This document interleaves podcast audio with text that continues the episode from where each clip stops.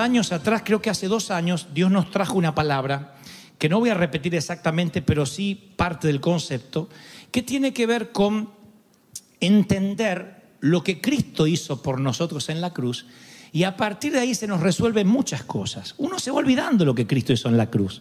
Cree que se trata solo de salvación. Decimos, bueno, el Señor me redimió de los pecados, me perdonó. Y uno se olvida que además de los pecados, Él nos dio autoridad. Y esa autoridad tiene que ver con la sanidad, con la prosperidad, con muchas cosas que fueron proclamadas en la cruz. Hay cosas que nosotros ya tenemos y que desconocemos, no usamos. Creo que esto es en forma de autocrítica culpa de nosotros los eh, ministros o los predicadores, que tenemos cierta morbosidad en el sentido de que nos encanta el poder. Noten que no digo les encanta, como diciendo los otros pastores son. Creo que todos cometemos en algún momento el error de hacer que la gente dependa de nosotros, ¿no? En el afán de decir, bueno, voy a ungirlos, voy a orar, decimos, yo soy el poderoso, el que tiene más fe que todos ustedes, y entonces pasen aquí para que tú, oveja, raza, mortal, simple, recibas de este ungido que baja de un carro de fuego lo que tengo para darte.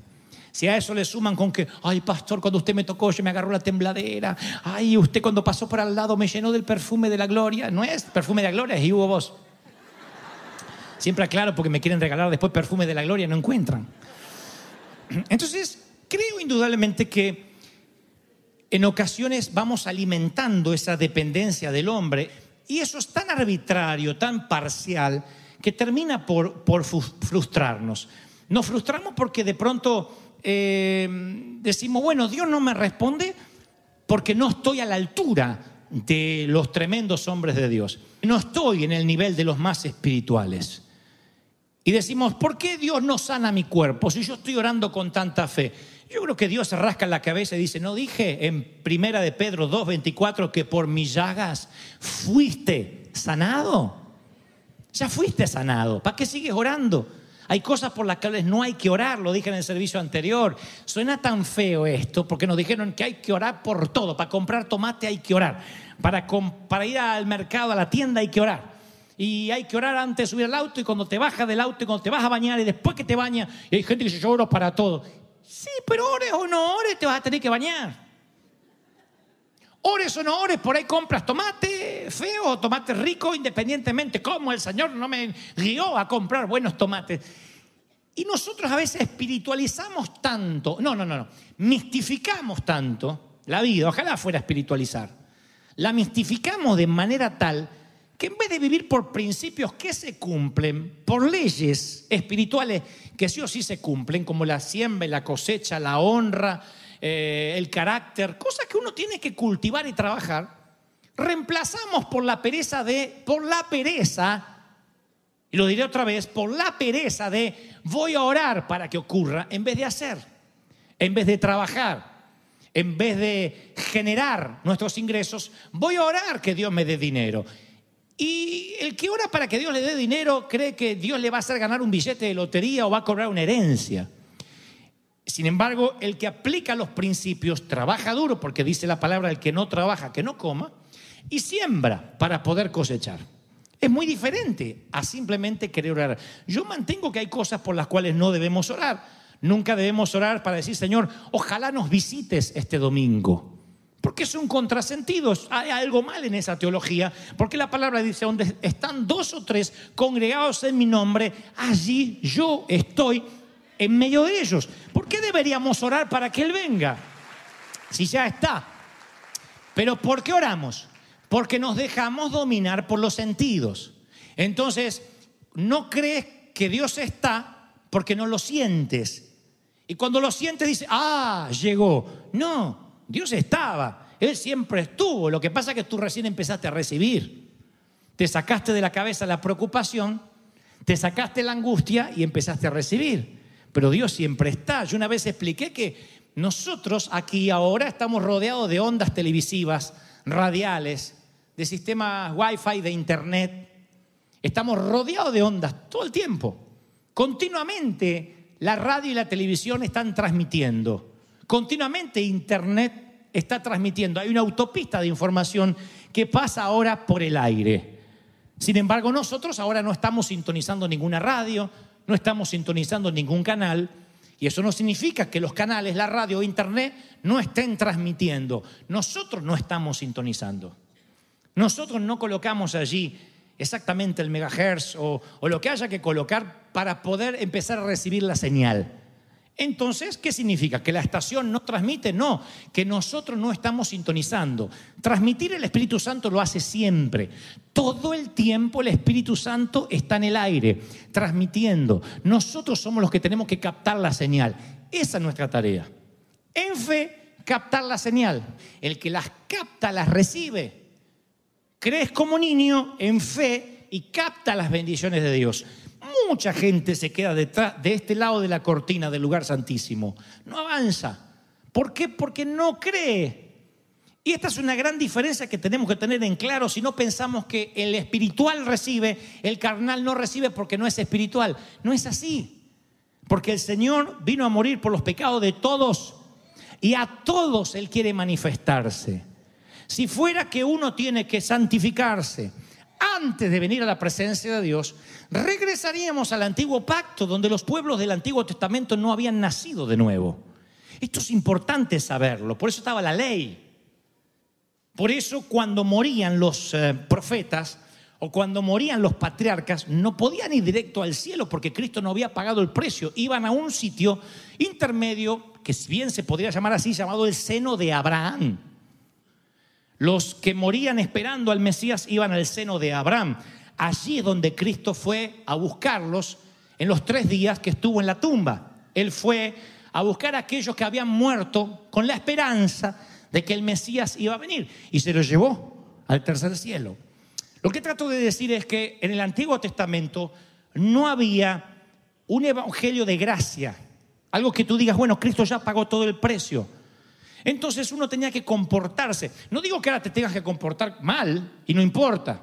Lo que trato de decir es que nosotros seguimos en ocasiones mirando el Evangelio por ley. Y cuando lo vemos por ley decimos, yo hoy discutí con mi esposo, así que no puedo ir a la iglesia, no tengo cara para ir a la iglesia. No, tienes que venir a la iglesia por el bestia que te tocó, más que nunca. O porque tienes tú el carácter putrefacto. No, yo no puedo adorar a Dios. ¿Cómo voy a adorar con los pensamientos impuros que tengo? Porque tienes pensamientos impuros. Tienes que adorar a Dios cada vez más para que la adoración vaya limpiando tus pensamientos, para que te llenes más de Él y menos de ti, cada vez más. Es diferente la gracia de la ley.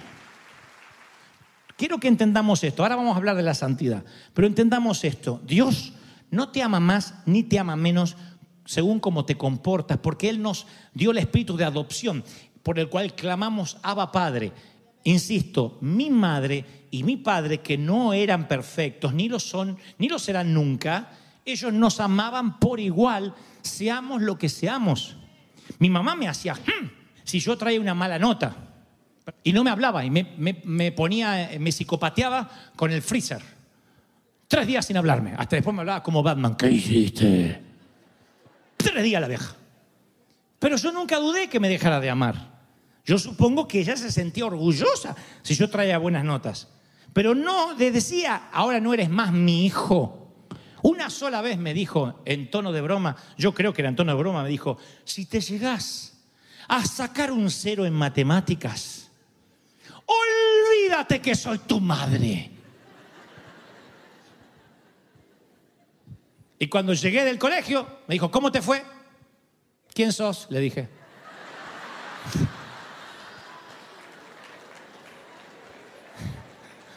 Yo cumplí.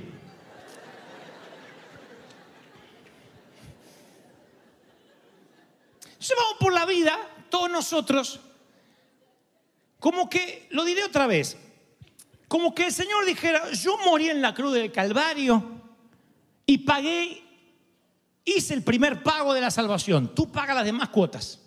Te dejo un mortgage espiritual. Te atrasas, pierdes la salvación. El banco te la quita. Y el Señor nunca dijo eso, dijo que consumada, estaba todo hecho en la cruz. Todo hecho en la cruz. Que no hacía falta nada más. Cuando uno entiende esto, lo primero que traes es paz a tu corazón. Es verdad que estamos en una lucha y es verdad que existe el mal, pero estamos en una guerra contra principados y potestades para permanecer en la victoria que Dios ya ganó, no para obtener una victoria nueva. Parece una tontería, pero lo diré otra vez porque ahí incide la diferencia en vivir con culpa o vivir en libertad. Dios, Cristo en la cruz, te dio una victoria, tú tienes que tomarla y permanecer en esa victoria, proclamarla. Es diferente a que diga, te dio un poquito de victoria, salí a ganar otras. En el ejército, si han estado algunos en el ejército, sabe que muy diferente es tomar una posición geográfica a defender una que ya está tomada. Para tomar una montaña, a lo mejor hacen falta 100 hombres. Para defender un pináculo alto, hace falta 10 bien apostados. Entonces el Señor dice, yo ya te di la victoria, te di la sanidad, te di la prosperidad, te di la felicidad, te di, solo tienes que tomarla, no salir a ganártela todos los días y decir, es que hoy me equivoqué, es que hoy pequé, es que vas a equivocarte todos los días. Y si hay alguien acá que dice, yo no me acuerdo de un pecado últimamente, no te vayas, haceme una oración. Firmame la Biblia, decime cómo se hace. Porque todos en algún momento tenemos un celo o envidia o hablamos mal de alguien o tenemos un pensamiento de querer ahorcar al otro. Eh, todos en algún momento cometemos algún error, algún pecado. Y al final del día nadie termina limpio. Nadie. Y lo que tienes que hacer es pedir que el Señor, tomar la, bendición de Dios y decir, Señor, yo tomo la gracia que has, dado por mí, la salvación, la sangre aplicada en mi vida que ocurrió hace dos mil años en la cruz del Calvario, es aplicada en mi vida. De otro modo no hay forma. Esto no significa, salgo, peco y no me importa. No quiero que me saquen de contexto lo que Dios trata de decirnos medularmente. El patrón es, tienes que entender que Cristo ya pagó por ti en la cruz. Número uno. Número dos, nadie arrebata de la mano de Él los que Él compró con sangre. ¿Sí o no? Nadie. Cristo nunca te echa. Y si me voy yo, preguntas, bueno, vuelve a leer el Hijo Pródigo. Tan pronto regresas, el Padre te acepta. No hay algo así como después de lo que hiciste ya no te acepta igual. Nosotros somos así. Decimos que no somos rencorosos, pero guardamos memoria. Y decimos, las cosas ya no van a ser iguales, ¿eh? a la primera que me haces condenado. A la primera que me haces. El Señor no. El Señor dice, yo quiero que entiendas que yo pagué el precio por ti. Ahora, no entender eso cambia hasta nuestra manera de orar. Y empezamos a orar boberías como, Señor, por favor, ámame, ámame. Búscate un novio, pero no le pidas al Señor que te ame cuando Él murió en la cruz, porque te amaba de tal manera, te amé que di a mi Hijo unigénito para que todo aquel que crea en Él no se pierda más, tenga vida eterna. Yo he orado tanto para que logremos entender esto que el Señor nos trató de decir tantas veces. Si todas las ciudades tienen una planta de electricidad que genera energía y la envían a tu casa, ¿recuerdan cuando hablamos esto en el mensaje lo que ya tienes? Si hay luz en tu casa, si pagaste, claro, vamos a suponer que tú pagas puntualmente, pero enciendes el interruptor, tú no puedes ir a reclamar a la planta de energía. Tú tienes que ver qué pasa con tu interruptor. Porque el poder está allí, pero bajo tu autoridad. Cuando enciendes el interruptor, simplemente estás ordenando que ese poder fluya. Tú no estás diciendo que eres más poderoso que la planta, que tú produces la energía. Tú simplemente estás reconociendo que una planta de energía solventada por empresas privadas o por el gobierno de los Estados Unidos de América, en este caso, generó la electricidad para ponerla a tu servicio. Cuando tú enciendes el interruptor en tu casa o el velador, lo único que estás haciendo es usar ese servicio que te fue delegado. No estás forzando a nada. Simplemente usas lo que ya acordaron. Por eso el Señor dice en Isaías 45, 11, mandadme, mandadme acerca de mis hijos y acerca de la obra de mis manos. El Señor no dice, dime lo que tengo que hacer. Lo que nos dice es, eres el responsable de encender el interruptor. Tú no produces el poder, pero está a tu disposición. La fe extiende el mundo, la, la, fe extiende, perdón, la mano al mundo espiritual y atrae al mundo físico lo que Dios ya proveyó. Por eso el Señor dice, tiene que ser como niño. ¿Se acuerdan que les conté de aquellos nativos que, que, que naufragaron? Bueno, unas personas naufragaron, los que nacieron en la isla, hijos de esos náufragos, no conocían nada de la civilización, eran nativos de ese lugar. Y lo único que tenían de una Biblia que había sobrevivido del naufragio era el episodio donde Cristo camina sobre las aguas. Y cuando enviaron misioneros a esa isla, le dijeron a los misioneros, van a tener que predicarles toda la palabra porque esa gente no entiende nada, no tienen Biblia. Grande fue la sorpresa de los misioneros cuando los nativos le dijeron, sí tenemos Biblia. Aquí está el capítulo donde Jesús camina sobre las aguas. Es una página, pero es la Biblia. Y el misionero dijo, no, eso no es la Biblia. Te falta el Pentateuco, te falta el Apocalipsis, los libros proféticos, los profetas menores, los profetas mayores, los evangelios, las cartas de Pablo. Eso no es la Biblia. Ok, ok, ok, vamos a aprender. Así que estuvieron enseñándole la palabra y la palabra y la palabra hasta que los misioneros se fueron, embarcaron y cuando están allá en el medio del mar, ven un montón de nativos caminando sobre las aguas, llegándose al barco diciendo, ¡hey! La tarea la tenemos que hacer para la próxima. Ellos lo único que creyeron era que se puede caminar sobre las aguas. No lo razonaron. No, no, no estuvieron diciendo, pero esto no es teológico. Si crees, verás la gloria de Dios. Alguien tiene que decir amén. Aleluya. Si crees, verás la gloria de Dios. ¿Cuántos creen? Dígame amén. Del fruto de la boca del hombre se llenará su vientre, se saciará del producto de sus labios. La muerte y la vida están en el poder de la lengua y el que la ama comerá de sus frutos. Proverbios 18, 20.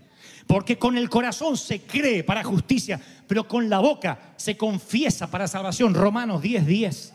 Cuando el corazón y la boca actúan juntos, ocurre ese poder que nos estamos perdiendo. Lo tenemos que confesar.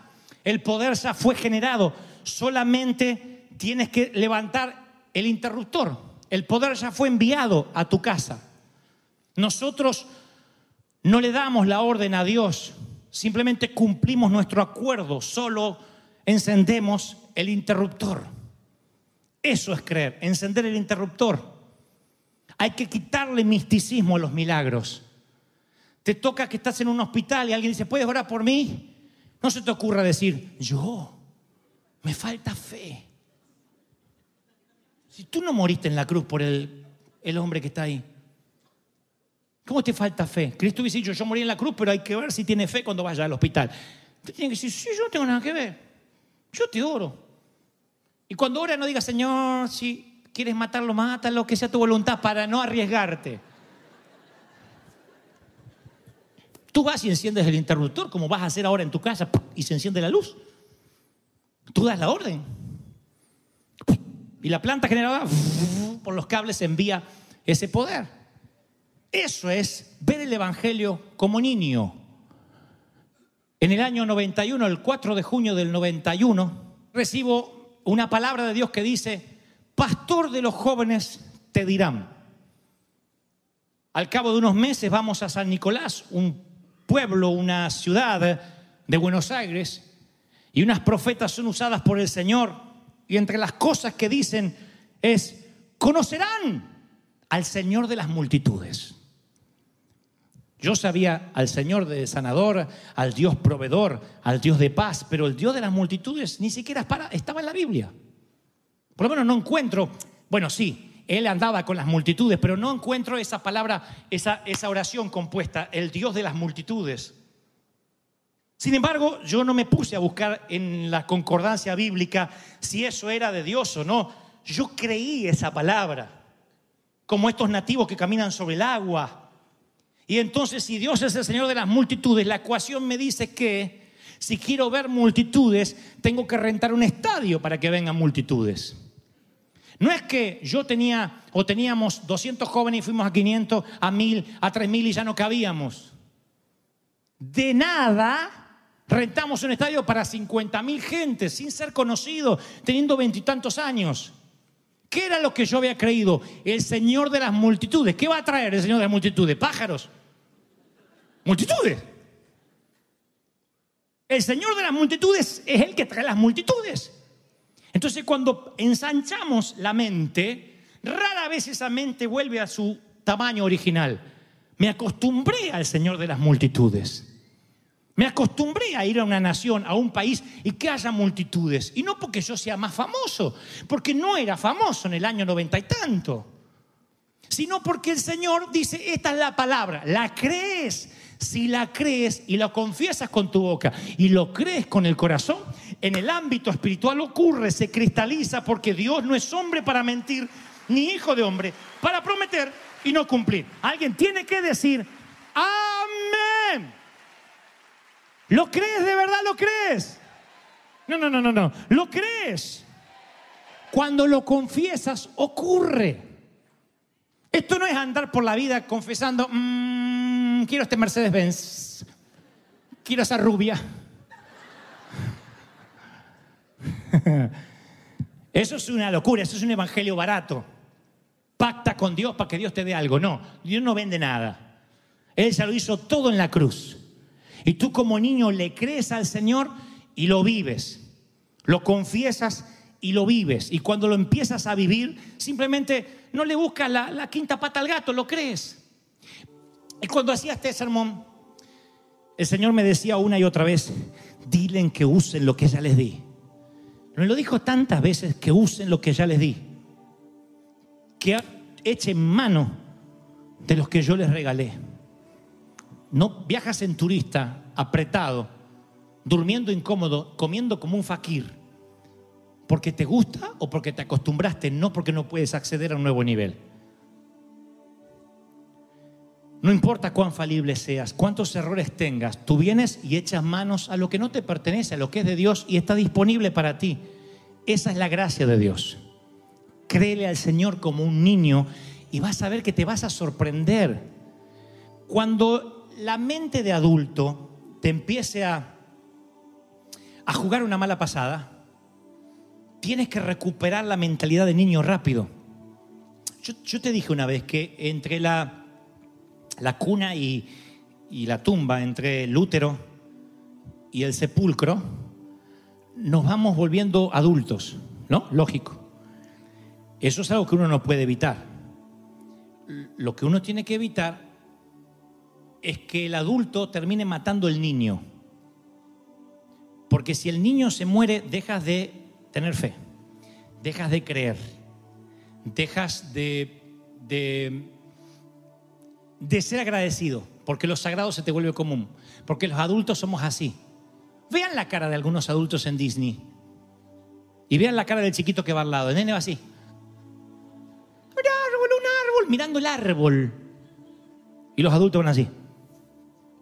Yo digo, ¿cómo, cómo que se volvió tan viejo para no poder disfrutar lo que el niño está disfrutando? Y es que en el trayecto las preocupaciones, las cargas, nos van llenando la cabeza de lo que un adulto debe ser, cómo un adulto se debe comportar, cómo se debe reír. Yo te pregunto, ¿cuánto hace que no te ríes a carcajadas? Esa carcajada horrible. ¿Cuánto hace? que no te ríes de verdad hasta que te duela la panza de cualquier bobería. Que, dices, este, estoy feliz. ¿Por qué? Y qué sé yo, el Señor me ama. No, pero, pero cuando quieres estar feliz, cuando el corazón alegre quiere hermosear el rostro, viene el diablo y dice, ¿te ama? Mm. Mm. Mira que tu vida no está tan bien, ¿eh? No creo que Dios te ame. ¿Cuánto hace que no sentí la presencia de Dios? Sí, es verdad, no siento. Recuerda lo que el Señor te habló. Lo sientas o no, Él está. Captes o no, las ondas se transmiten siempre. Si no, imagínate, imagínate mi vida, lo que sería si yo tengo que, antes de subir acá, primero sentir allá atrás. Y si no me agarra la chiripiorca, no subo. Y yo de los 52 domingos al año subiría tres. Navidad, Easter y después de Easter. Yo a veces subo acá y no siento nada. Nada. No subo acá diciendo, uy, pero usted siente un temblor cuando... No. Pero yo sé que Dios va a estar aquí. Que Él va a hablar. Dios dice, te pones ahí y transmite lo que yo dije que vas a transmitir a mis hijos. Y eso verán mi gloria, dice el Señor. Aleluya.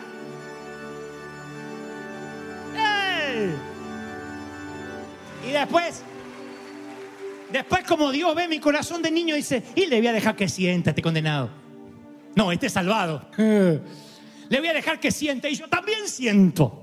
Pero qué lindo, qué rico es no depender de lo que uno siente para saber que Él murió por ti, por mí, que nos sanó, que nos redimió. Tienes que ser como niño. Dios me lo dio, Dios me lo dio, Dios me lo dio. Y te traen el diagnóstico médico y dice, tumor.